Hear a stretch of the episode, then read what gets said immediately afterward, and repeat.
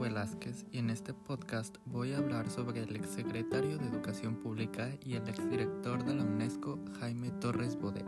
Comenzamos.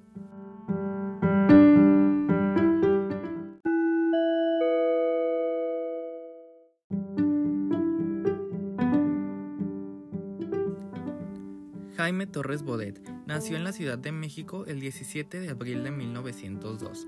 Estudió en las escuelas Normal, Nacional Preparatoria y Nacional de Jurisprudencia, así como la Facultad de Altos Estudios, estas últimas pertenecientes a la Universidad Nacional de México. En 1920, Jaime Torres Bodet fue secretario de la Escuela Nacional Preparatoria e impartió cátedra de literatura en el mismo plantel. José Vasconcelos, rector de la UNM, lo nombró su secretario particular en 1921. Posteriormente, él mismo, Vasconcelos, siendo secretario de Educación, lo nombró jefe del Departamento de Bibliotecas, cargo que éste ocupó de 1922 a 1924.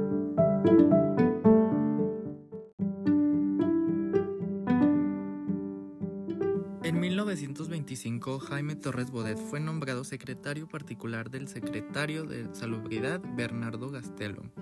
Ingresó al servicio exterior por oposición en 1929, donde ocupó diversos puestos como secretario de la legación en Madrid de 1929 a 1931, secretario de la legación en París de 1931 a 1933, encargado de negocios en Buenos Aires en 1934, primer secretario en París de 1935 a 1936, jefe del Departamento Diplomático de la Secretaría de Relaciones Exteriores de 1936 a 1937 y encargado de negocios en Bélgica de 1938 a 1940.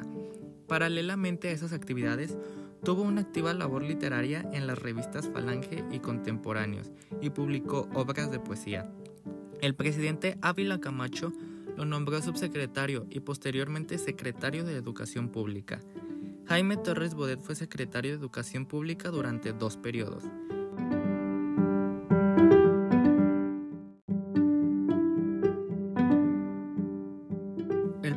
Periodo, que fue del 23 de diciembre de 1943 al 30 de noviembre de 1946, durante la presidencia de Manuel Ávila Camacho, y el segundo periodo, que fue del 1 de diciembre de 1958 al 30 de noviembre de 1964, durante la presidencia de Adolfo López Mateos. El mismo día en que tomó posesión del cargo, se realizó el Congreso de Unificación del Magisterio, mismo que fue presidido por Luis Álvarez Barret. Producto de los trabajos del Congreso, el 30 de diciembre de 1943 surgió el Sindicato Nacional de Trabajadores de la Educación, órgano que fue reconocido por el gobierno como el único organismo representativo de todo el Magisterio Nacional el 1 de marzo de 1944. También, durante esa primera gestión promovió la campaña nacional contra el analfabetismo de 1944 a 1946. Estableció el Instituto Federal de Capacitación del Magisterio y el Comité Administrador del Programa Federal de Construcción de Escuelas, ambos en 1944.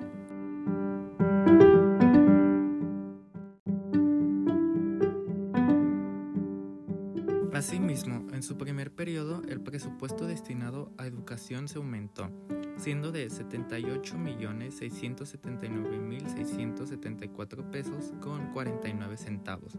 En 1940 subió a 207.900.000 pesos, con los cuales las demandas académicas, materiales, profesionales y económicas de la educación fueron atendidas en todos sus niveles. Esta fue la fructífera tarea de Torres Bodet en su primera gestión como secretario. Regresó a Relaciones Exteriores. Desde el final de 1946 a 1948 fungió como secretario de Relaciones Exteriores. Ocupó por cuatro años, de 1948 a 1952, el cargo de director general de la Organización de las Naciones Unidas para la Educación, la Ciencia y la Cultura, mejor conocida como UNESCO, en donde realizó una actuación destacada y renunció en ese puesto en noviembre de 1952.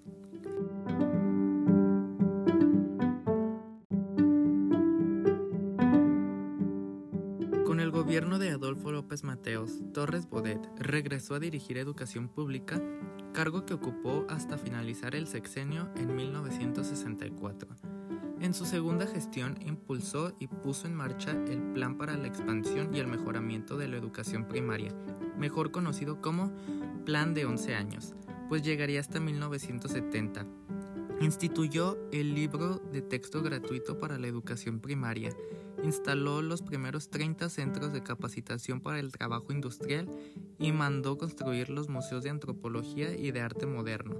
Emprendió la revisión de los planes y programas de estudio de la primaria, así como de la normal. Las reformas obtuvieron la aceptación del magisterio. La evaluación de esta gestión es positiva.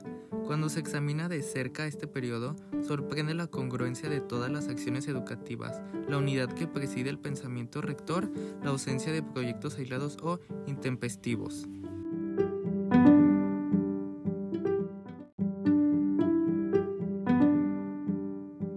Tristemente, Jaime Torres Bodet padeció cáncer durante 16 años.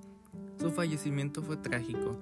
Jaime se suicidó en la sala de su casa con un disparo en la sien el 13 de mayo de 1974. Se le rindió un homenaje de cuerpo presente en el Palacio de Bellas Artes. Fue sepultado en la Rotonda de las Personas Ilustres de la Ciudad de México. Rafael Solana señaló que su suicidio no se debió a un cáncer que padecía, pues dice que cuando murió se encontraba bien de salud, sino que fue un libre acto de voluntad.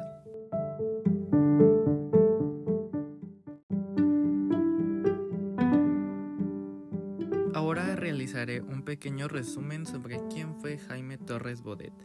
Jaime Torres Bodet a lo largo de su vida tuvo muchísimos cargos importantes que tuvieron mucho impacto, tales como ser el secretario de Educación Pública en el cual propuso varios cambios a la educación en sus dos periodos, y su cargo de cuatro años como director general de la UNESCO.